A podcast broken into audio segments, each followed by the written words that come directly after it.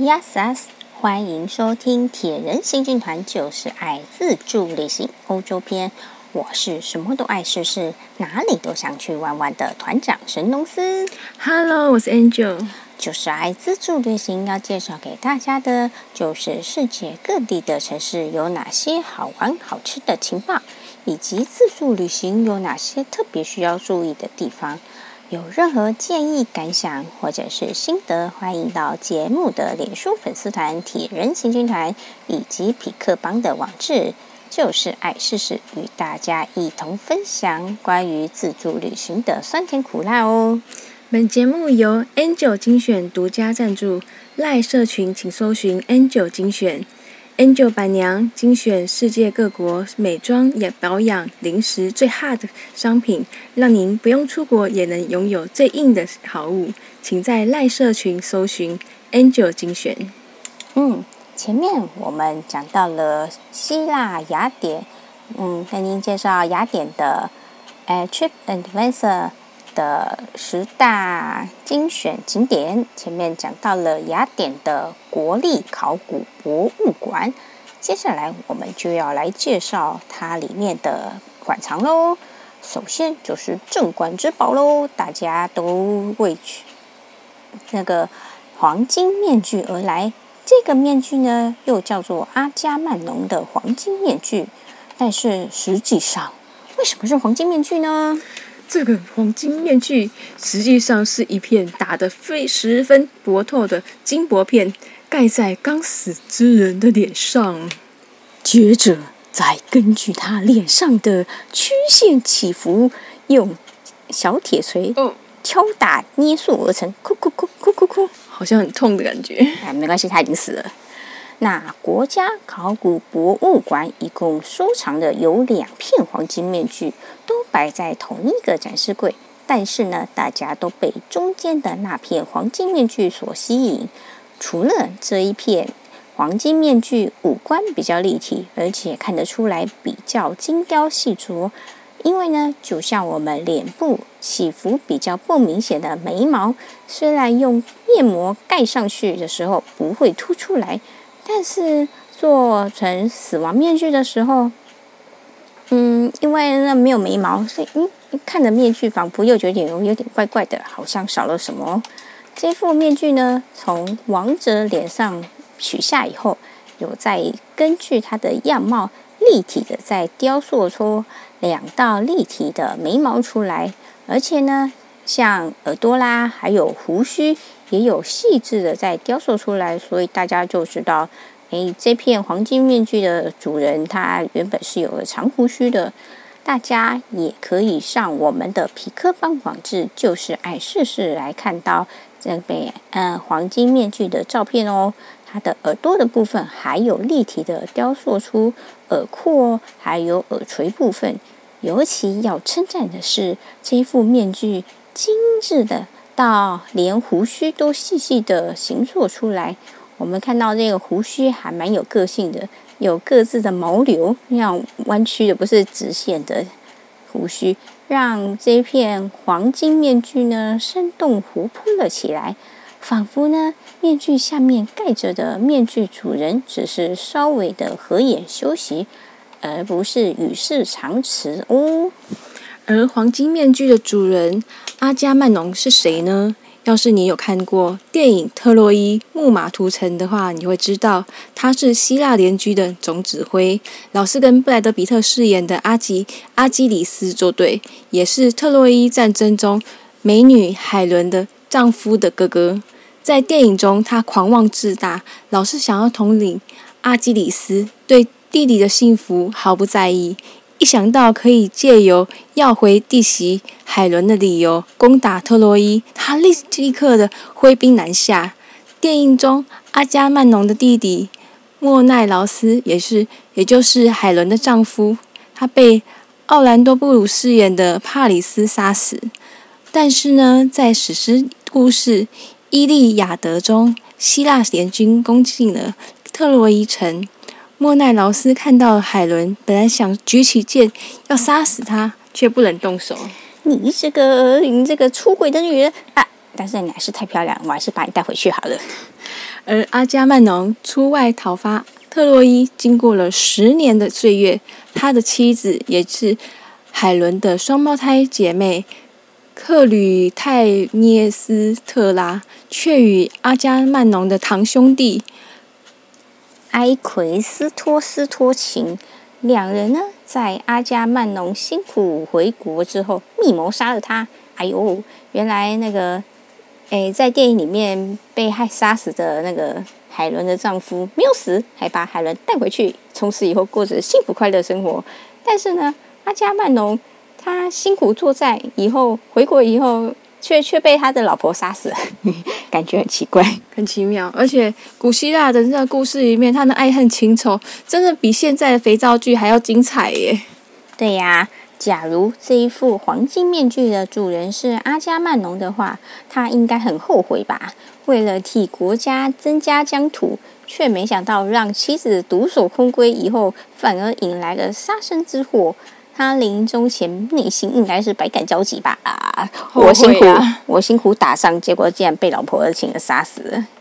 嗯，但是呢，很可惜，不是这一副面具，并不是阿加曼农的。这副面具呢，是由著名的德国考古商人海因里希·施里曼所发现。他是出身贫困的德国人，小时候穷到只有一本希腊神话故事。来看，那也就是这这本书呢，打开他的世界，埋下他的梦想。长大经商致富，变成有钱人以后，他毅然决然的退休环游世界，把他的财富投入在考古界的发展。他呢，来到了希腊，直因为直到十八世纪都没有遗址出土，所以呢，特洛伊战争呢，一直被只是被认为是神话故事，真的以诶。谁也不相信这曾经发生过。对呀，那这位德国商人施里曼呢，用他的财产和决心，竟然挖掘到了特洛伊的遗址哦。重点是要有有财产跟决心。哎，财产很重要，有钱才挖得出来。嗯，西元一八七六年的时候，施里曼在麦西尼找到了黄金面具，他就宣称这是阿加曼农的黄金面具，哦，以后就出名了。世人呢也这么称呼他，但是呢，后来经过科学的精密探测以后，发现他应该比阿伽曼农的年代还早了几百年，所以这应该不是他的黄金面具，而是其他人的。但是无论如何呢，斯里曼还是成功的挖掘到了希腊的古文明遗址。对于希腊考古的贡献依然是功不可没哦，而且这一副黄金面具就成了他们的镇馆之宝。对啊，因为嗯哎有故事嘛，然后人们就会为了故事去那边去观光。没想到啊，一副面具居然可以牵扯出这么多的故事，希腊还真是处处有神话跟传奇的国家啊。除了黄金面具以外，国立考古博物馆也有许多古希腊时期的文物值得细细品味。像骑马铜少年铜雕，这幅这幅那个雕像约在完成的时间是在西元前一百四十年。后来艾维亚岛附近的海里打捞上岸，原本成已经成为了碎片的铜雕，在经过精心的组合后，回到作品制成的状态。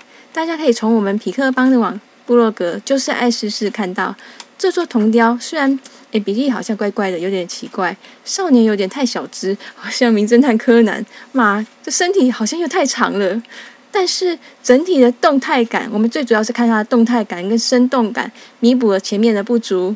只见到少年头转向了左前方，手也指了出去，似乎要带领着马儿前进。而马儿呲牙咧嘴，抬起了前腿，一副蓄势待发的模样，也带给了参参参观者生动活泼的感受。对呀，古希腊时代的雕像也是跟他们的希腊神话一样，表现得非常的生动活泼，不会像我们一般雕像都硬邦邦的。哦、对呀，充满了情感，应该说是一种爱恨情仇的感觉。对啊，像人直直站着啊，就嗯，哎，太无聊了。对啊，那希腊的就是不管他是。开心还是愤怒还是哀伤，都非常的呃栩栩如生。对啊，有动作有表情，然后人们就会想说：“哎呀，这到底是怎么样情况之下要做成这个雕像的？”那另外一件的有名的雕像是海神波塞顿像。这一座雕像是西元一九二八年的时候，也是在艾维亚岛附近的海底捞起的。确认考考证以后，呃，觉得它应该是西元前四百六十年的作品耶。哇，好久哦，这是什么时候啊？这样算起来，应该是我们的春秋战国时代耶。哇，没想到在地球的另外一端，这么久远的人们，竟然懂得创作出这么具有立体化的雕像呢？想到同时期我们这里创作的雕塑中最有名的，应该就是秦始皇的兵马俑吧？虽然同样是塑造人体，虽然。兵马俑的人数比较多，但是还是觉得希腊的波塞顿雕像比较强调个人主义，比较强调、比较重视个人的独特性，就像西西方的文化一样。大家呢可以上我们的痞客邦部落格，就是爱试试里面照片中看到这一尊雕像。这一尊呢是以青铜铸成的雕像，高高的耸立在台面上，所以我们大家都要仰头看这个雕像。它呢是正面站立的，双手双脚张开与肩同宽，那双手也平伸，头转向左边，右手高举，应该是要做出直出标枪的动作。那也有人指出，他应该是要做出直出三叉戟的动作。嗯，那海神波塞顿的代表物件呢，就是三叉戟喽。所以虽然。已经直出的物件已经消失了，所以看不出它本来到底要丢什么东西。但是呢，以希腊神话的连结性而言，这座雕像应该是海神波塞顿，举着他的神器三叉戟。那这一座海神的雕像，人体比例非常的精准，肌肉呢，它的线条又很非常自然。这个简单基本的动作，由于刻画的脸部表情生动，显得格外威严无比，仿佛真的像是海神下凡。嗯，所以呢，这一座海神波塞顿的雕像，和前面骑马少年雕像，都同样和阿加曼农的黄金面具列为来到国立考古博物馆不可不看的镇馆之宝哦。除了以上的镇馆之宝以外，国立考古博物馆也收罗了希腊全境的考古文物，有迈锡尼文化的陶瓶跟陶罐，古希腊时代的各式的雕像，甚至呢还有埃及木乃伊耶。来到雅典真的不应该错过国立考古博物馆，但是呢要特别提醒的是，国立考古博物馆它位在欧摩尼亚广场附附近。这个地方可是雅典治安最差的地方。博物馆里面是很安全啦，不过要走到博物馆的路是非常危险的。嗯，对啊，那个，嗯、呃，在博物馆的四周那那一区，可可谓是非常走得正正经经、恐怖的一区。虽然这里离最近的地铁站欧莫尼亚站不到一公里。一公里走路大概十分钟就可以到了，可是这个地方感觉上好危险哦，走得会胆战心惊的，气氛都怪怪的。所以说，我们宁可多搭乘公车，多坐一站再下车，减少走在路上的机会。而当我们在公车上的时候，还看到路边有警察喝着长枪站在路边，真是吓坏我们了！天哪！你只要看到。有警察配备的长枪的地方，就表示这个地方的治安不是很好。嗯，对，所以说，诶，看到警察就要小心一点哦。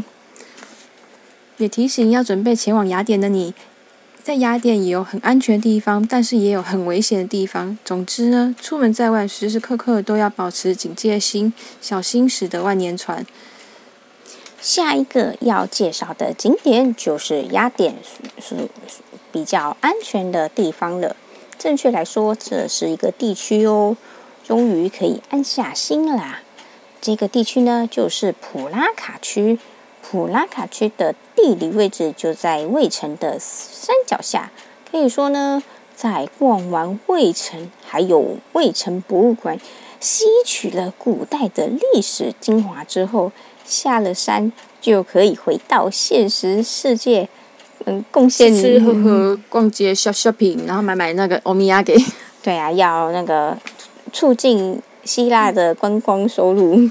由于临近卫城，山上充满了神庙，似乎是神祇们他们的居住处处所，所以位在山脚下的普拉卡，人们便习惯称呼这里是天神的邻居。这区呢，虽然没有什么名胜古迹，只有各种特产店啊跟餐厅，但是呢，整个区域带给我们的感觉却是非常的自在、悠闲，还有安适呢。也难怪啊，希腊政府要把这一区列为特别保存区。你只要安全，然后好 shopping，那大家就觉得这边可以有办法自在 跟逍遥。穿梭在曲折的大街小巷中，脚步呢也随之慢了下来。街边的小餐厅，人们就坐在小桌子上面，啜饮着希腊咖啡，轻松的聊天，也让漫步其中的我们仿佛忘记了时间，享受着小路小路巷中迷路的。乐趣，嗯，我觉得这边很像是呀啊巴黎的蒙马特区啊，嗯、就是也是山丘的地形啊，然后也是呃小巷子，然后有各式各样的小店在里面，小餐厅，然后有小可以喝咖啡。我希腊喝咖啡很特别，都是整杯都是渣。嗯，对呀、啊，但是他们这区可以说算是嗯雅典里面非常安全跟悠闲的地区呢。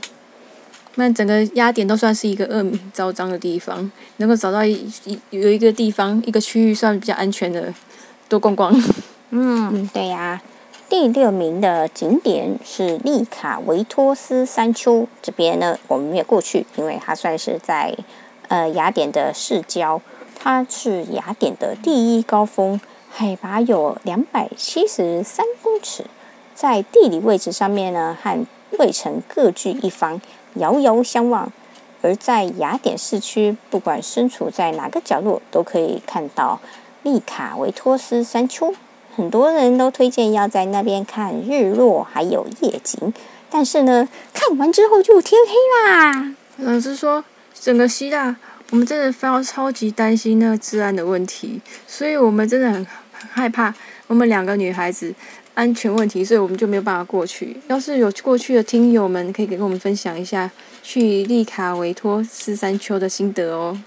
对啊，因为我们到处都可以看到的，哎，那座山就，可是问题是，可是问题是有看到就好了。万一万一有遇到什么不好的事情就，就就算了，我就讲放弃好了。